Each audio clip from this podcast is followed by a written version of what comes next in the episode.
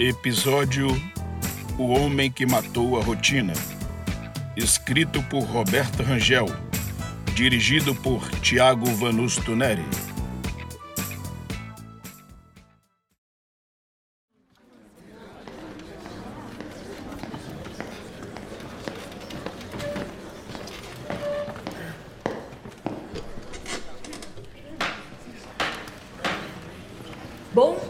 Em primeiro lugar, eu gostaria de me desculpar com todos os presentes. Normalmente eu não me atraso. Sou uma pessoa extremamente pontual, tudo na hora certa, da maneira mais correta. Mas, ultimamente, parece que tudo está diferente. O horário de acordar mudou, o de comer e até o de dormir. Enfim, sem mais delongas, vamos direto ao ponto. O réu de hoje é Zé de todos. Por favor, silêncio no tribunal. Vamos dar início. Zé de todos, 37 anos de idade, trabalhador, solteiro, está aqui hoje para responder pela acusação de homicídio doloso. Seis. O quê? É. 36. 36 anos eu tenho. Ok, você terá sua hora de se posicionar. Dando início à sessão, Senhor de todos, por favor, coloque as mãos à sua frente e repita comigo.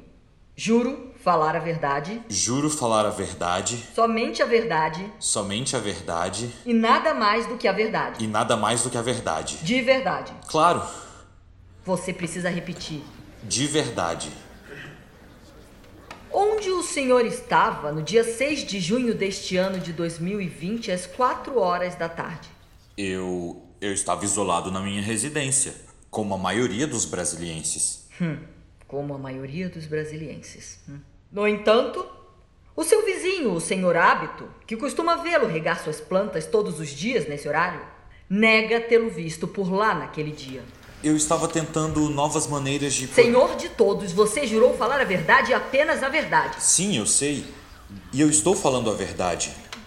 Mas quando falo honestamente e tento ser sincero, eu não sei com que sinceridade estou falando. Eu me sinto vários. Você está tentando confundir o júri, senhor? De modo nenhum. Eu confundo a mim mesmo. Sou variavelmente outro que nem sei se realmente existe. É como se você fosse parte de todas as pessoas ao mesmo tempo? Como uma sala com incontáveis espelhos fantásticos torcendo para que falsos reflexos se formem? Uma realidade única que não está em nenhuma outra realidade, mas ao mesmo tempo está em todas? Sim, exatamente. A senhora sabe como eu me sinto? Não, mas já ouvi essa história diversas vezes. O senhor poderia nos explicar o que sucedeu sobre o seu período de isolamento? Ou melhor, a falta dele?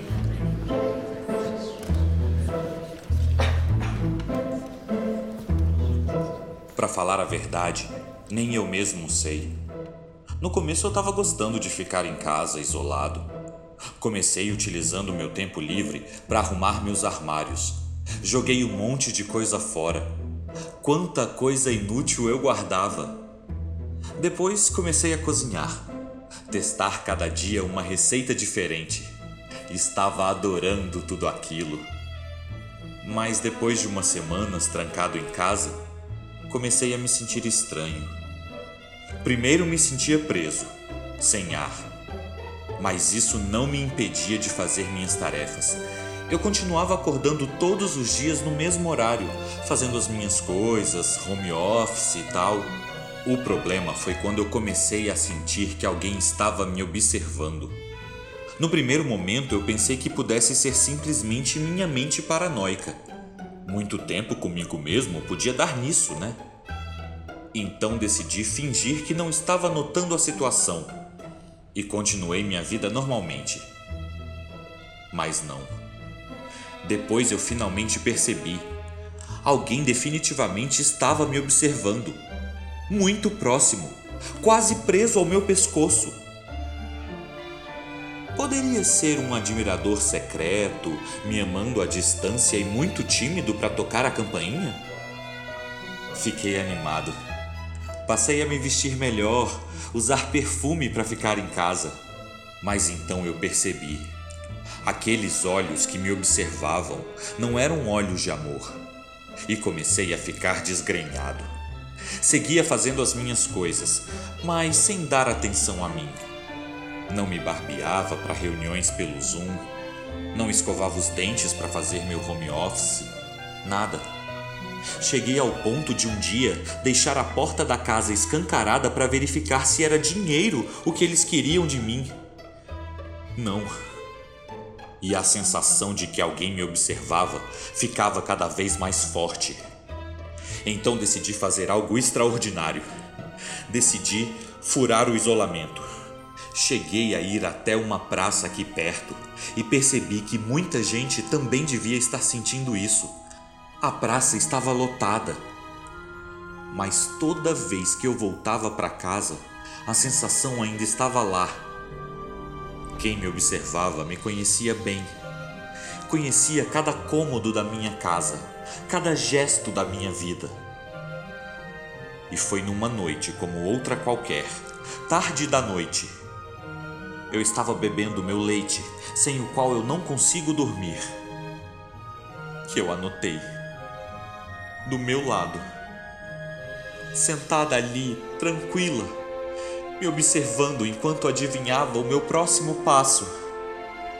Ela estava lá, sentada no meu sofá, como se morasse lá, como se fizesse parte da minha vida. Senhor de todos, quando você afirma que tinha alguém na sua casa, mais especificamente no seu sofá, a quem o senhor se refere?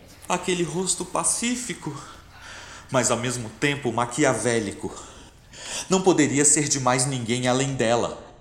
Meretíssima, a pessoa a quem me refiro é tão familiar para a senhora quanto é para mim. É alguém que, se você não percebeu, tem nos acompanhado há muito tempo. Senhor de todos, por favor. Por favor, pare com seu jogo de palavras e responda a minha pergunta.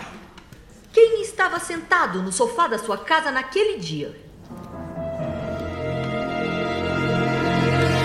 A rotina meritíssima. A rotina estava sentada no meu sofá, sem ter sido convidada.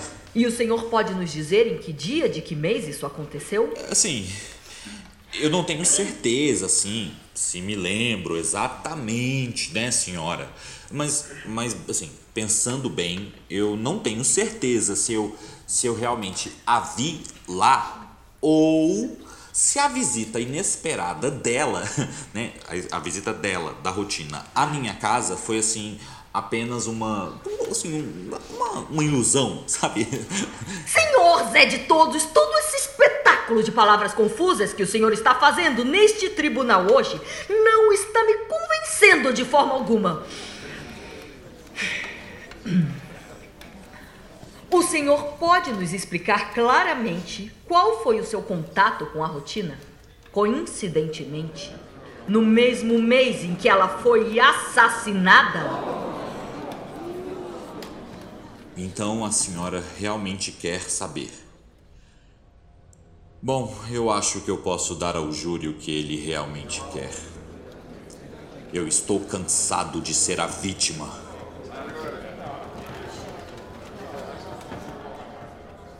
Era o plano perfeito, planejado em cada pequeno detalhe. O assassinato daquela que estava tentando me matar. A rotina. Fiz tudo muito devagar e silenciosamente. Comecei desligando o despertador e acordar cada dia num horário diferente. Tomava café da manhã no quarto e não mais na cozinha, e às vezes até deixava de tomá-lo. No home office, passei a escolher os meus horários. Mais tarde, passei a não trabalhar alguns dias da semana. Parei de cozinhar e pedi iFood, Rap, Uber Eats, comida vegana, vegetariana. Cada dia uma coisa nova. Por um tempo, parei de usar minhas roupas e a passar os dias de pijama. Ia para a cama mais cedo ou mais tarde. Experimentava o novo todos os dias. O novo lado, o novo método, o novo sabor, o novo jeito, a nova vida. E eu estava adorando. Comecei a ver o mundo de diferentes perspectivas e a amar o que via. Eu estava controlando a minha própria vida, quase lá, silenciosa e discretamente. Eu estava me livrando dela. Foi quando decidi dar o último lance, atacar com o golpe final. Comecei a entrar em sites de ofertas de emprego. Era hora de finalmente encerrar minha vida de sempre bater ponto e trabalhar na internet. Eu sabia que a isso ela não resistiria.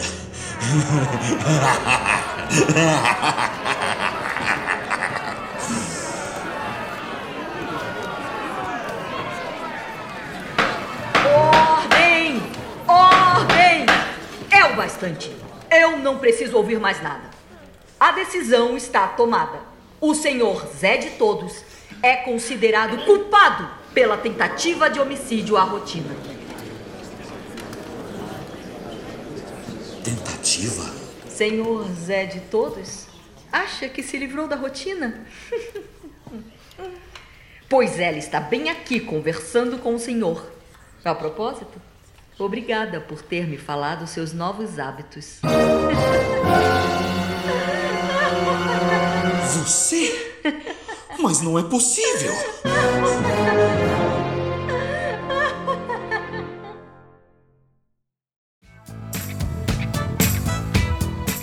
O episódio de hoje foi interpretado por Diego de Leon e Roberta Rangel.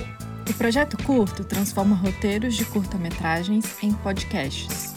Criação: José de Campos. Realização: Cocria Audiovisual. Produção: Natália Brandino e Valder Júnior. Adaptação de roteiros: Guilherme Sadek Cunha. Desenho de som, edição, mixagem e finalização: Felipe Madruga, Rafael Maranhão, Estúdio Madruga. Apoio: Secretaria de Cultura e Economia Criativa do DF.